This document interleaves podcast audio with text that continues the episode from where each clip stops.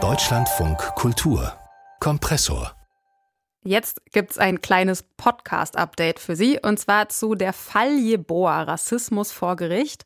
Das ist ein vielbeachteter Podcast vom Saarländischen Rundfunk über einen rassistischen Mord aus dem Jahr 1991. Samuel Jeboa ist damals mit 27 Jahren bei einem Brandanschlag in Saarlouis gestorben und dieser Mord, der wurde sehr, sehr lange nicht aufgeklärt.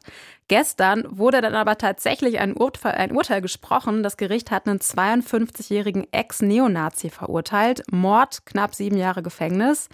Wir haben hier im Deutschlandfunk Kultur vor einiger Zeit schon mal mit einem der Macher des Podcasts gesprochen, mit Jochen Marmit. Der ist jetzt auch wieder hier. Und er hat den Prozess und den Fall natürlich sehr eng weiterverfolgt. Morgen produziert er, hat er mir schon erzählt, die letzte Folge dann von der Fall Jeboa.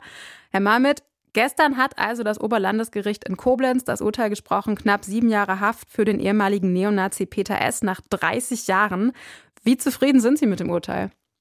Naja gut, äh, also zufrieden kann man, glaube ich, äh, mit einer Jugendstrafe. Der Täter war damals 20 Jahre und vier Monate alt. Äh, für einen Mord irgendwie gefühlt nicht sein. Aber das muss man dann akzeptieren.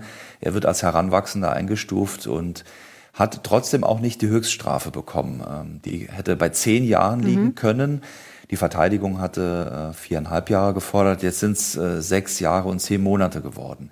Insgesamt aber muss man sagen, die These, dass er der Alleintäter gewesen sein soll, die wurde nun vom Gericht bestätigt. Er hat das Feuer gelegt, äh, das Ganze heimtückisch mit ja, gemeinlichen Mitteln, mit Benzin eben. Und er hat vor allen Dingen aus Rassismus, aus Fremdenhass mhm. gehandelt.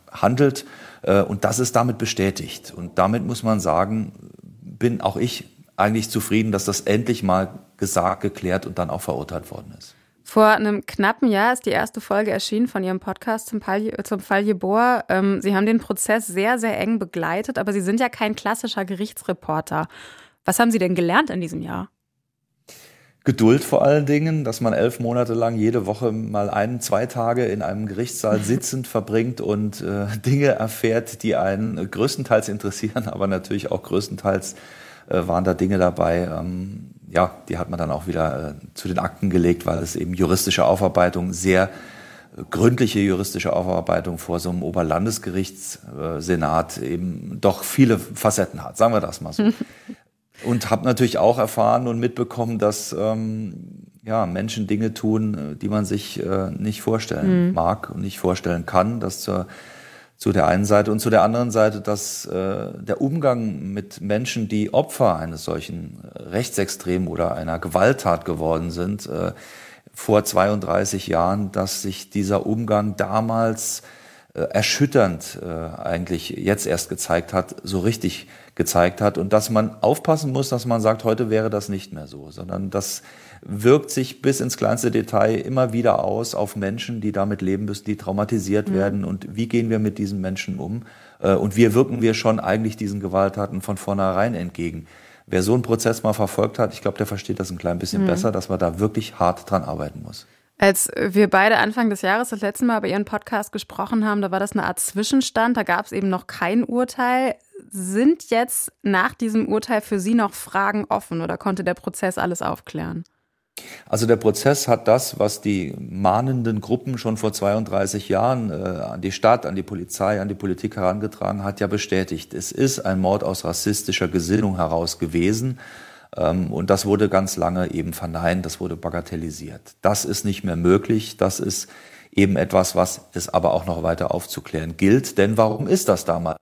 Wem so getan worden? Welche Gründe gab es bei der Polizei, so schluderhaft zu arbeiten, von der Politik äh, den Kopf in den Sand zu stecken und vielleicht auch von der Gesellschaft zu sagen, ach, das sind ja Jungs aus der Nachbarschaft, lass die mal machen, da passiert schon nichts.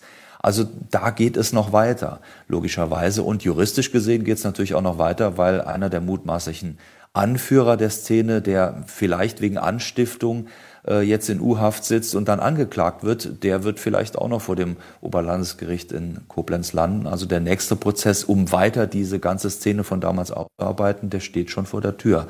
Ähm, wir hören da, es wird sehr wahrscheinlich bald soweit sein. Nach dem Urteil gestern erscheint jetzt diese Woche die allerletzte Folge von Ihrem Podcast. Was erwartet uns da? Also die vorletzte Folge mag ich da auch nochmal empfehlen, weil Gerne. da haben wir doch nochmal sehr stark zusammengerührt und gezeigt, was diese Beweisaufnahme gebracht hat, wie die Szene strukturiert war, äh, was da alles passiert ist, äh, welche Fehler gemacht wurden und wer im Mittelpunkt dieser ganzen äh, Gruppe stand in den 90er Jahren rund um und in Saarlouis. Und jetzt kommt natürlich die Bewertung des Urteils. Ähm, die Verteidigung geht ja nach wie vor davon aus, dass er nur Beihilfe geleistet hat. Ein anderer der Haupttäter sein soll, der bestreitet das. Also das wird jetzt nochmal diskutiert, auch in der letzten Folge. Wie ist das Urteil einzuschätzen? Ähm, was passiert eigentlich mit den anderen Beschuldigten? Und wie wird die Aufarbeitung weitergehen? Ähm, das sind spannende Fragen, die jetzt äh, morgen dann produziert werden und dann auch wieder als Podcast zur Verfügung stehen. Jochen Marmit, Podcastmacher von der Fall Jeboa vom Saarländischen Rundfunk. Im Podcast geht es um den rassistischen Mord an Samuel Jeboa, der 30 Jahre lang nicht aufgeklärt war. Seit gestern gibt es jetzt aber ein Urteil. Ein ehemaliger Neonazi wurde verurteilt. Herr Marmit, vielen Dank für das Gespräch.